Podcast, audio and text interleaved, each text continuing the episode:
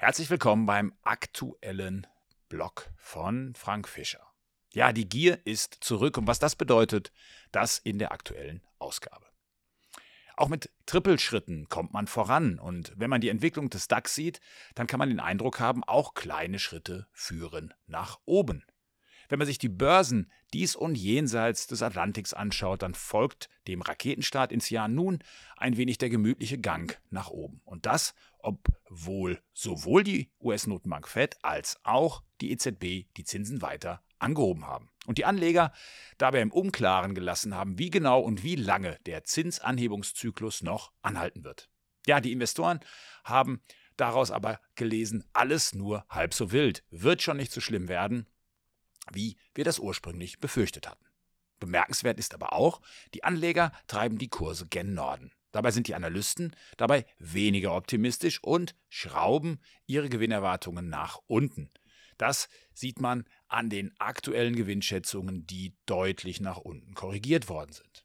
Auf der anderen Seite werden die Kursprognosen nach oben geschraubt. Was sich paradox anhört, ist aber aus börsenpsychologischer Sicht leicht erklärbar. Man geht davon aus, dass der Markt den Zinshöhepunkt bald gesehen hat und dass man im zweiten Halbjahr vielleicht sogar wieder die erste kleine Zinssenkung, bekommen könnte. Die Börse ist also der Zeit einmal mehr voraus. Und was mit einer gehörigen Portion Optimismus. Aber ob die Notenbanken da wirklich mitziehen? Das bleibt tatsächlich abzuwarten. Schließlich sind die jüngsten US-Jobdaten so gut ausgefallen, dass man berechtigte Zweifel an einer baldigen Zinssenkung haben kann. Entsprechend vorsichtig sollte man bei all dem Optimismus, der derzeit herrscht, auch wirklich sein.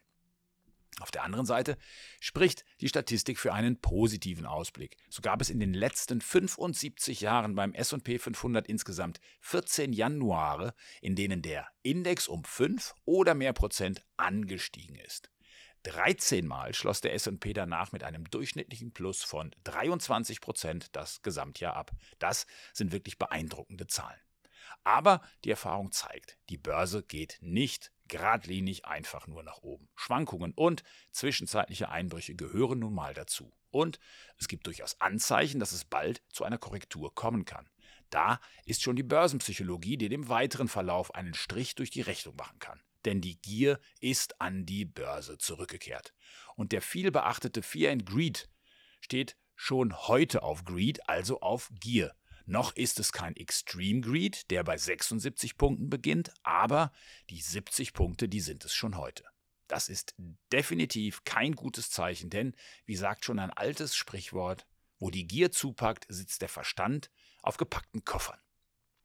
Dann werden nämlich Risiken ausgeblendet, die man nach reiflicher Überlegung nicht außer Acht lassen sollte. Die Notenbanken haben wir bereits angesprochen. Dazu kommen die Gewinnrevisionen der Unternehmen, die gerade erst in Fahrt kommen und wohl noch eine Weile anhalten dürfte. Das haben die jüngsten Quartalszahlen von Alphabet, Microsoft oder im DAX gerade bei Adidas gezeigt, um nur einige zu nennen.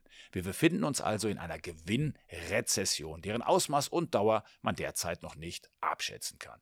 Hinzu kommen die alten Probleme, die immer noch akut sind. Der Krieg in der Ukraine, eine weiterhin hohe Inflation, zwar langsam nachgebend, aber doch immer noch hohe Energiepreise. Dann die Spannungen zwischen den USA und China, die gerade wieder eine neue Dimension erreichen. Die Liste ließe sich beliebig fortführen. Vielleicht sollte man sich aber auch die gute Stimmung nicht vermiesen lassen, auch wenn die Volatilität langsam steigt. Genießen wir den Augenblick. Die gute Entwicklung an den Märkten hat auch unseren Mandaten wie dem Frankfurter Aktienfonds für Stiftungen und noch mehr unserem Frankfurter USITS ETF Modern Value einen großen Schub nach vorn gegeben. Aber wir sind und bleiben auf der Hut, denn die nächste Korrektur kommt bestimmt. Und darauf, ja, darauf wollen wir gut vorbereitet sein.